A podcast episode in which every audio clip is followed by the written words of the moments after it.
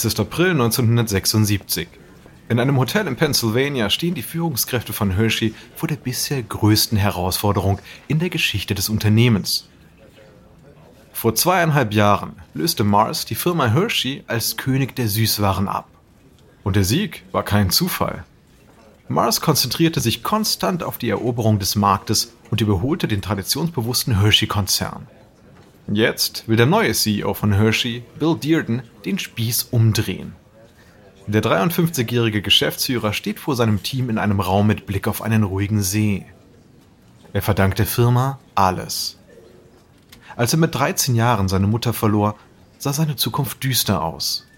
Doch dann bekam er einen Platz an der Hershey-Schule für Waisenkinder.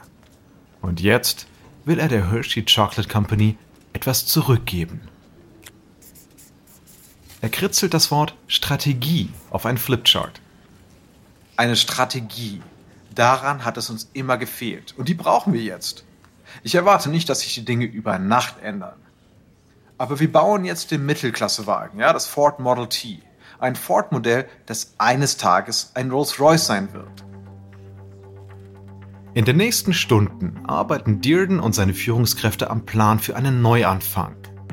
Sie wollen nach einer fünfjährigen Unterbrechung wieder Werbung schalten und kleinere Unternehmen aufkaufen. Sie werden neue Riegel entwickeln und wieder auf Platz 1 klettern. Die Strategie ist vage, aber zum ersten Mal seit dem Zweiten Weltkrieg gibt es wieder eine Richtschnur. Allen im Raum ist klar, dass es nicht einfach wird, denn Mars ist ein rücksichtsloser, aggressiver Rivale, der vor nichts zurückschreckt. Der Sieg ist alles andere als sicher und ein Scheitern ist durchaus möglich. Aber die Mitarbeiter wissen auch, dass sie etwas haben, was der Konkurrenz fehlt. Einen Grund zu kämpfen, der über das Streben nach Profit hinausgeht. Sie setzen sich für mehr ein als nur den Gewinn. Sie kämpfen für die Stadt, die ihre Familien und Freunde ihr Zuhause nennen. Sie kämpfen für die Waisenkinder, deren Lebensumstände von den erzielten Gewinnen abhängen. Sie kämpfen für die Überzeugung von Milton Hershey, dass die Wirtschaft die Gesellschaft verbessern und nicht nur die Taschen füllen muss. Ein Scheitern würde all das aufs Spiel setzen.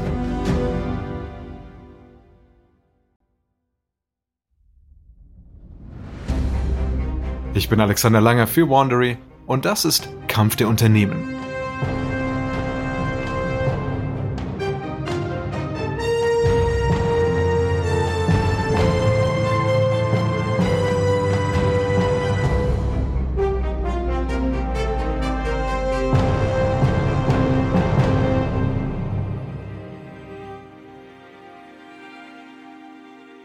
In der letzten Folge versuchte es Hershey zum ersten Mal mit Fernsehwerbung, um den Vormarsch von Mars zu stoppen.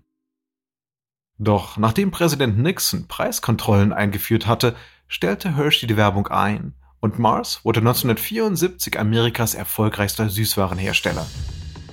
Nach diesem Triumph übergab Forrest Mars das Unternehmen an seine Söhne Forrest Jr. und John und jetzt wollen die beiden Mars-Brüder dafür sorgen, dass Hershey seine verlorene Krone nie wieder zurückbekommt. Dies ist Episode 5, ein Rolls-Royce aus Schokolade. 1977. Jack Dowd, der Abteilungsleiter für neue Produkte, eilt in die Versuchsküche in der Hershey-Zentrale in Pennsylvania. Vor fünf Minuten erhielt er einen Anruf aus der Küche. Ein Anruf auf den er seit Monaten gewartet hat. Er geht direkt zum Chefkoch. Und? Glauben Sie, Sie haben es geschafft? Ja. Setzen Sie sich mal. Ich hole die Probe. Dowd setzt sich an die Kücheninsel. Der Chefkoch bringt eine Schale mit kleinen gelben, orangefarbenen und braunen Kugeln. So, hier sind sie. Reese's Pieces. Dowd und sein Team entschieden schon vor Monaten, M&M's mit einem ähnlichen Produkt Konkurrenz zu machen. Die Kunden mögen die salzig-süße Kombination aus Schokolade und Erdnussbutter in den Reese's Peanut Butter Cups. Was lag also näher, als sie zu verkleinern und ein wenig Knusper hinzuzufügen? Das Ergebnis? Kleine bonbonfarbene Schokoladenkugeln, wie M&M's, aber mit einer Füllung aus weicher Erdnussbutter. Monatelang hat die Küche verschiedene Rezepte ausprobiert, ohne Erfolg. Das Öl in der Erdnussbutter ließ den Bonbonüberzug aufweichen. Er schien also unmöglich zu sein, aber jetzt stimmt die Rezeptur. Dowd nimmt eine gelbe Schokokugel aus der Schale, steckt sie in den Mund und beißt hinein. Es schmeckt cremige Milchschokolade. Und dann breitet sich der wohlige Geschmack von Erdnusscreme in seinem Mund aus. Es ist genau so, wie er es sich vorgestellt hat. Nachdem er ein paar weitere probiert hat, wendet er sich an den Chefkoch. Das ist großartig. Was ist denn das Geheimnis? Neues Erdnussbutterrezept? Nein, nein, nein, nein. Wir haben statt Erdnussbutter Penuche verwendet. Das ist ein Karamell mit Erdnussbuttergeschmack. Gleiche Konsistenz, gleicher Geschmack, aber eben keine Erdnussbutter. Dowd nimmt eine Handvoll Reese's Pieces. Okay, naja, das ist mir egal, denn die hier, die, die hier sind fantastisch. Und das ist der Durchbruch. Hershey's bereitet die Einführung von Reese's Pieces vor. Es führt Tests in ausgewählten Märkten durch, die Resonanz ist großartig. Die Leute sind verrückt nach der neuen Leckerei. 1979 sind die Reese's Pieces bereit für den überregionalen Markt. Kurz davor landet allerdings ein neuer Bericht der Testmärkte auf Dowds Schreibtisch. Er überfliegt ihn und eilt zum Büro des Geschäftsführers Bill Dearden. Bill, das müssen Sie lesen. Was denn? Das sind die neuen Verkaufszahlen aus den Testmärkten. Dearden liest den Bericht. Schlechte Nachrichten. Reese's Pieces hatten einen super Start, aber jetzt lässt der Reiz des Neuen nach und die Leute kaufen wieder M&M's. Dearden sieht Dowd mit besorgtem Blick an. Tja, sollen wir den nationalen Rollout absagen? Äh, nein, denke ich nicht. Der Rückgang ist nicht kritisch, nur enttäuschend. Mit der passenden Werbung können wir die Sache drehen. Die Markteinführung steht noch aus, aber die Vorzeichen sind schlecht. Reese's Pieces ist einfach nicht der erhoffte M&M's-Killer. Doch Dowd hat keine Zeit, sich zu ärgern. Denn die Comeback-Strategie von Hershey's verlangt, dass jährlich drei neue Produkte in den Verkauf kommen.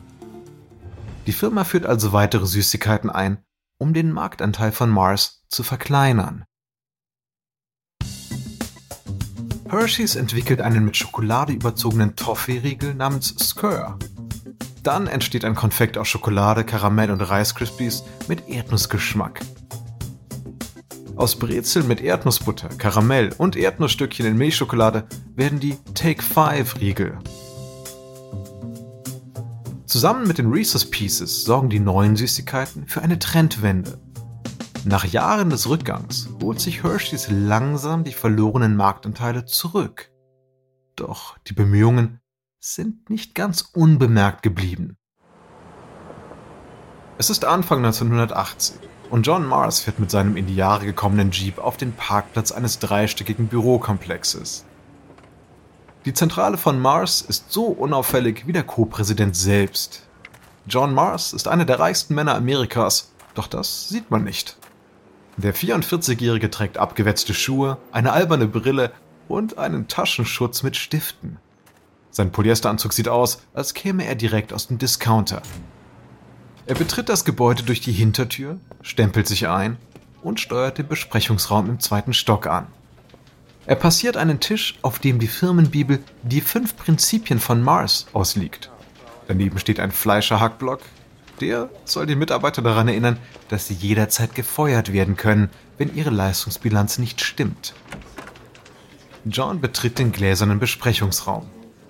Das Team ist bereit für die Präsentation. Er setzt sich auf einen unbequemen Plastikstuhl. So, Sie haben also einen Plan, um Hershey zu stoppen, ja? Der Teamchef nickt. Ja, wir planen einen Doppelschlag. Unsere Vertriebsleitung sagt voraus, dass die Kakaopreise in nächster Zeit fallen werden. Wir nutzen also die Einsparungen, um unsere Schokoriegel 10 bis 20 Prozent größer zu machen, ohne dabei die Preise zu erhöhen. John schaut skeptisch. Was soll das bringen? Naja, Hershey steckt in einem Dilemma, weil ihre wichtigsten Produkte aus Schokolade sind. Wenn sie in der Größe mit uns gleichziehen wollen, mindert das ihre Gewinne.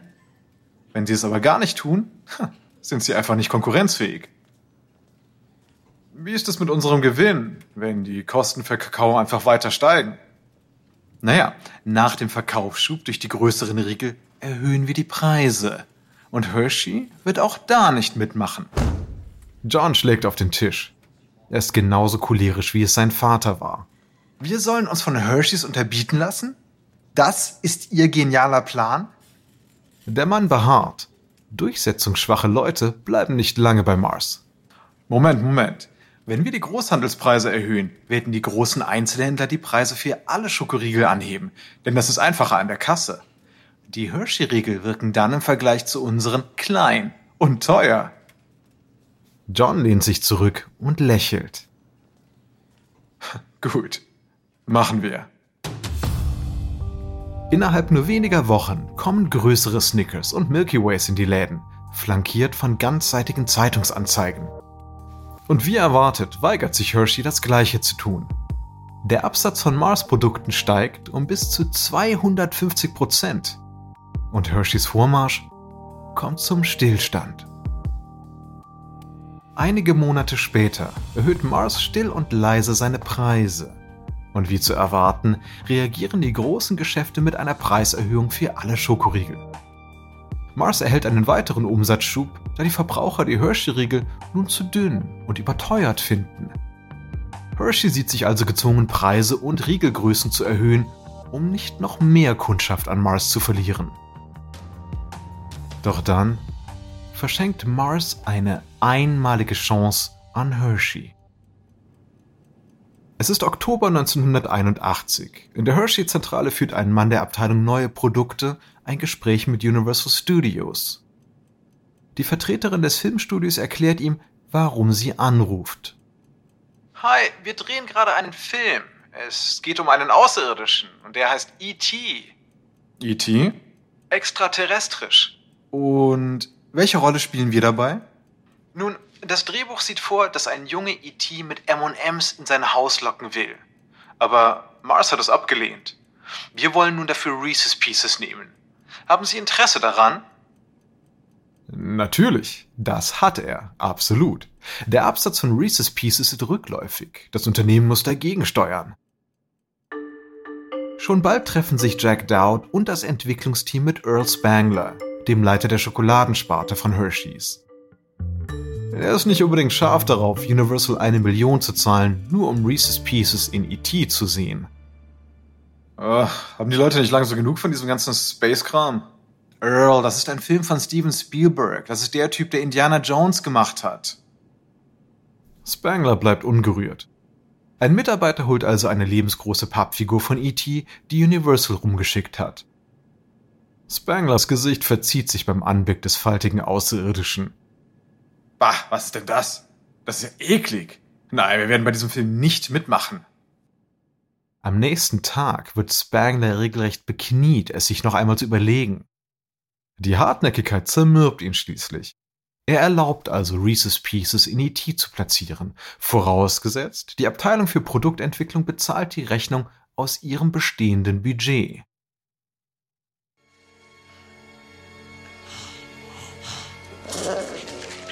Es ist Juni 1982. Im Kino in der Stadt Hershey wird E.T. vor dem offiziellen Kinostart gezeigt. Spangler und Dowd sitzen in der mittleren Reihe und knabbern Reese's Pieces. Hershey's setzt voll auf E.T. Das Unternehmen gibt Millionen für Werbeaktionen zum Film aus. Und jetzt wird sich zeigen, ob der Streifen den Hype rechtfertigt. Als der Abspann läuft und die Lichter wieder angehen, steht das Publikum auf und applaudiert. Dowd dreht sich zu Spangler. Spanglers Augen sind rot vor Tränen. Und Earl, finden Sie E.T. immer noch hässlich? Spangler schnieft. Nein, nein, nein. Das ist wirklich schön. Und die Bilanz? Die ist auch schön. Der Absatz von Reese's Pieces verdreifacht sich und die Bestellungen und Geschäfte nehmen zu. Es kursieren sogar Gerüchte, dass die wütenden Mars-Brüder das Team gefeuert haben soll, das das Angebot von Universal abgelehnt hat. Doch das bleibt nicht der einzige Fehler. Während Hershey mit neuen Süßigkeiten Marktanteile erobert, setzt Mars weiter auf seine Zugpferde. Die Manager konzentrieren sich ausschließlich auf Spitzenprodukte wie Snickers. Sie stellen die Herstellung von Süßigkeiten ein, welche die hochgelegte Latte nicht erreichen. Mars verlässt also das mittelpreisige Marktsegment und Hershey füllt die Lücke gern. Als Mars seinen KitKat-Konkurrenten Summit aus dem Verkehr zieht, weil er nur 40 Millionen Dollar Umsatz pro Jahr einbringt, nutzt Hershey dies für eine neue Werbekampagne für KitKat. Eins, zwei, drei, vier. Ich mache eine Pause. Brich mir ein Stück von diesem KitKat-Riegel ab. Ende der 80er Jahre verwandelt sich Hersheys Ford Model T in einen schnittigen Rolls-Royce, der auf Mars zurollt. 1987 gibt Hershey richtig Gas und kauft das US-Süßwarengeschäft des britischen Unternehmens Cadbury Schweppes. Dieser 300 Millionen Dollar Deal bringt Hershey die Marken Mounds und York Peppermint Patties ein, sowie das Recht, Cadbury Cream Eggs auch in Amerika herzustellen. Quasi über Nacht hat Hershey Mars überrollt. Nach 14 Jahren auf dem zweiten Platz ist Hershey's nun wieder an der Spitze. Beim Marktanteil liegt es ganze sieben Punkte vor Mars. Das ist jetzt bitter für Mars, aber Hershey's Vorsprung wird sich bald wieder verkleinern.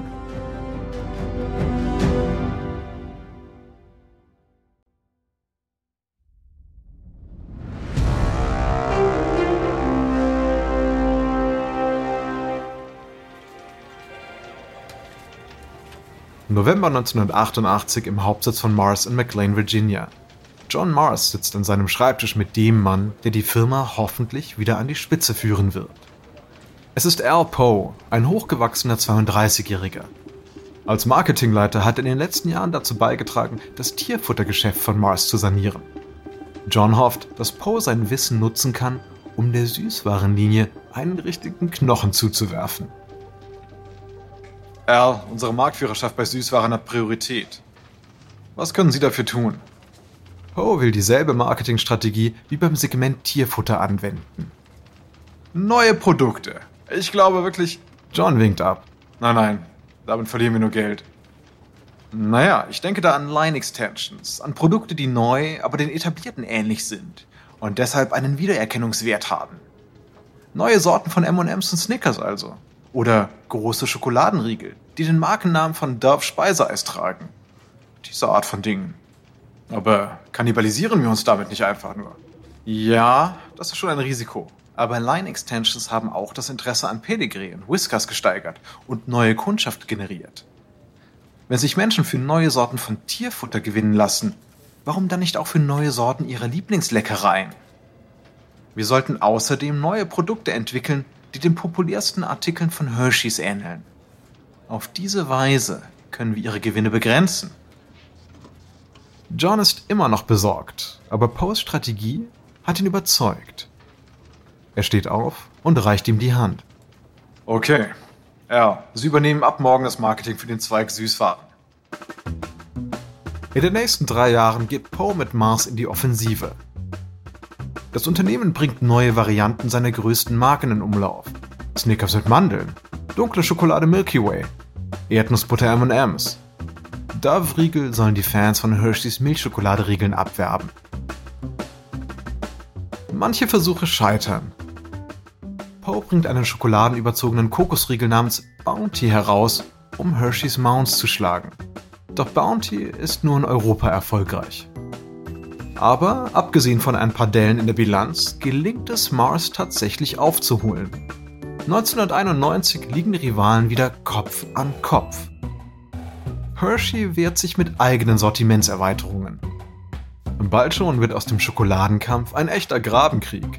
Mars bringt ein kalorienreduziertes Milky Way auf den Markt und Hershey kontert mit einem eigenen Diätriegel. Mars entwickelt ein Konkurrenzprodukt zu Kisses, Schokoladenquadrate namens Dove Promises, die den Schogetten der deutschen Firma Ludwig Schokolade ähneln. Allmählich gewinnt Hershey's wieder die Oberhand im Süßwarengeschäft, weil es sich auf die Entwicklung neuer Produkte konzentriert. Zunächst einmal punktet es mit Süßigkeiten aus weißer Schokolade. Bis dahin eine echte Rarität. Es ist das Gleiche und es ist anders. Es ist neu. Hershey's Hugs. Hugs sind Mini-Hershey's Kissen, ummantelt von weißer Schokolade. Noch vor Mars verkauft Hershey's Naschtüten zu Halloween, Weihnachten und Ostern. Mit geschicktem Marketing verdrängt die Firma die auf Feiertage spezialisierten Süßwarenhersteller und verdient dabei zweistellige Millionenbeträge. Mars dagegen muss zur Kenntnis nehmen, dass seine Lieblingsartikel nicht mehr so gefragt sind wie früher. Reese's Peanut Butter Cups bedrohen jetzt die Pole Position von Snickers auf dem US-Markt. Noch schlimmer, M&M's ist in ernsten Schwierigkeiten. Die Marke ist dermaßen zur Normalität geworden, dass die Menschen sie schlicht vergessen haben. Mars versucht das Interesse wiederzubeleben, indem es die braunen M&M's durch blaue ersetzt. Aber das reicht nicht. Das Unternehmen bittet schließlich die New Yorker Werbeagentur BBDO um Hilfe. Es ist 1995. Ein Team von Mars sitzt im Konferenzraum der BBDO-Zentrale in der Madison Avenue. Die Kreativdirektorin Susan Creedle leitet den Pitch. M&M's fehlt es derzeit an Charakter. Eine Möglichkeit, sich abzuheben. Unser Vorschlag ist, dass wir die M&M Zeichentrickfiguren in ein komödiantisches Ensemble verwandeln. Jede M&M-Farbe hat ihre eigene Persönlichkeit. Creedle drückt eine Taste auf ihrem Laptop. Auf dem Bildschirm erscheint eine Reihe von computergenerierten M&M's-Figuren. Wir stellen sie uns wie eine Bande Spaßvögel vor. Rot ist der fiese Verräter. Gelb die dumme Erdnuss. Grün ist die Kesse mit weißen Gogo-Stiefeln. Blau, blau ist der coole Typ. Die Mars-Führungskräfte genehmigen den Plan. Und der Werbefilm mit den animierten M&M's-Figuren feiert sein Debüt beim Super Bowl 1996. Wow, wen haben wir denn da? Haha, deine freundlichen M&M's aus der Nachbarschaft. Wie M&M's aus der Tüte? Genau die. Ich bin wirklich froh, dass ihr vorbeikommt. Warum denn das? Ha, weil ich keine mehr habe. So, wer von euch ist die Erdnuss? Hier, soll köstlich sein. Die neuen M&M's Charaktere polieren das Image der Marke wieder auf. Die Verkaufszahlen steigen endlich wieder an. Aber das ist zu wenig und zu spät. Im Sommer 1999 liegt Hershey's auf dem 9 Milliarden Dollar schweren Süßwarenmarkt weit vor Mars. Die Firma verzeichnet einen Marktanteil von 27 Prozent. Mars bleibt mit 17 Prozent weit zurück. Hershey's hat seine Vorherrschaft in Amerika gesichert, aber schon gibt es eine neue Bedrohung. Der Hauptaktionär des Unternehmens ist immer noch die von Milton Hershey gegründete Waisenschule. Und die hält es nun für einen guten Zeitpunkt, ihre Schecks durch den Verkauf von Amerikas Top-Schokoladenproduzenten endlich einzulösen. In der nächsten Folge steht Hershey zum Verkauf, Mars verbündet sich mit Warren Buffett und Hershey und Kraft halten beide um die Hand von Cadbury an.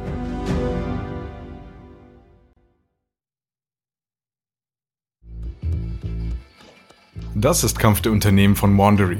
Ich hoffe, Ihnen hat diese Folge gefallen. Ein kurzer Hinweis zu den Dialogen, die Sie soeben gehört haben.